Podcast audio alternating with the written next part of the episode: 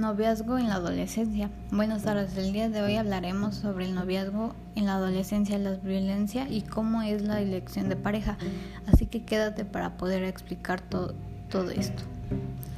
Primero, ¿qué es el noviazgo? Es una relación transitoria entre un hombre y una mujer la cual les brinda la oportunidad de conocerse más a fondo para decidir en un momento determinado pasar al siguiente fase que es el matrimonio. Violencia en el noviazgo. La violencia en una relación de pareja se entiende por cualquier agresión física, psicológica, mental y sexual con el fin de dominar y mantener el control sobre la otra persona. Comienza con cualquier comentario incómodo, después con un jaloneo que al principio puede parecer un juego entre ambos, pero conforme pasa el tiempo la situación puede llegar a ser más grave. Existen varios factores que impiden darse cuenta del rumbo de que está tomando la relación. Uno de ellos es estar enamorado, pues no les permite pasar de manera objetiva sobre que están siendo violentados por su pareja y que son víctimas de la misma. No querer aceptar la realidad de este atroz hecho quizás sea el primer síntoma de que uno de los dos está siendo agredido. Cuando se cree que se encuentra la persona correcta e indicada y al estar en la etapa del enamoramiento se idealiza a la pareja y hasta se puede pensar que se va a superar, todo lo malo, a tolerar y perdonar sus insultos y golpes, el maltrato psicológico, físico y hasta sexual. Sin embargo, se debe de tener en cuenta que no se puede confundir amor con maltrato. Para saber si tu relación es violentada, debes analizar cómo te sientes cuando estás con tu pareja. Si te sientes libre de comentar sobre algún tema de interés o de hacer cualquier cosa cuando estás a su lado, sin el temor de que se enoje o se ponga agresivo, te insulte y te haga hacer cosas que no quieres, como cambiar tu forma de vestir o de convivir con otras personas. Algunos de los tipos de violencia son violencia física, hacer uso de fuerza física para causar daño a la persona o para obligarla a realizar algún acto que no desea. Violencia psicológica es toda conducta orientada a la desvalorización de la otra persona. Restricción de libertad Utilizar la violencia o intimidación contra la pareja para limitar su libertad.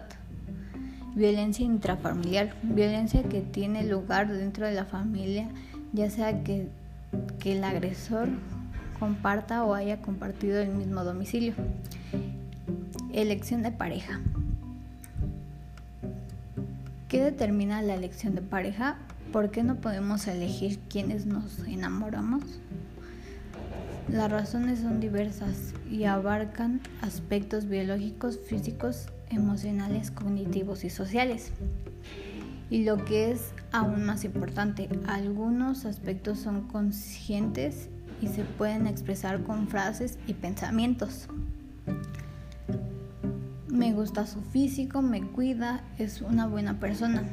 Y otros son mucho más inconscientes. Y es que en el fondo el enamoramiento tiene una tiene muy poco de elección. Es un proceso muy complejo en el que intervienen factores conscientes e inconscientes que suelen escapar de nuestro control. El amor más allá de la manera mera atracción sexual entre dos personas viene a cubrir una serie de necesidades carencias y deseos muy profundos que nos llevan a elegir esa persona como compañero o compañera de vida. En muchas ocasiones la elección de pareja se realiza en base a aspectos saludables que dan lugar a, a relaciones saludables. En otros casos no tanto. Veamos algunos ejemplos. Podemos sentirnos atraídos por aspectos físicos como el control o como el color de pelo o la forma de vestir.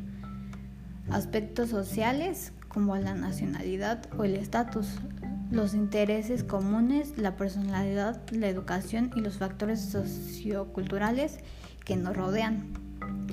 Desde la psicología social se, entiende que, que nos sentimos más atraídos por lo que es similar a nosotros. Buscamos a alguien con quien tengamos algo en común. Es normal reproducir en nuestra pareja de algún modo los patrones de relación de nuestros padres, tanto los observada entre, entre ellos como la que tuvieran, tuvimos con uno de los dos. Este es un proceso muy complejo, pues cada persona elabora a su manera la reproducción de estas experiencias, no siendo nunca una manera una mera y simple copia. En otro caso, se busca y elige exactamente lo contrario al modelo de relación de, de los padres. Bueno, eso sería todo por ahorita. Si quieres saber más, regresa en un próximo capítulo.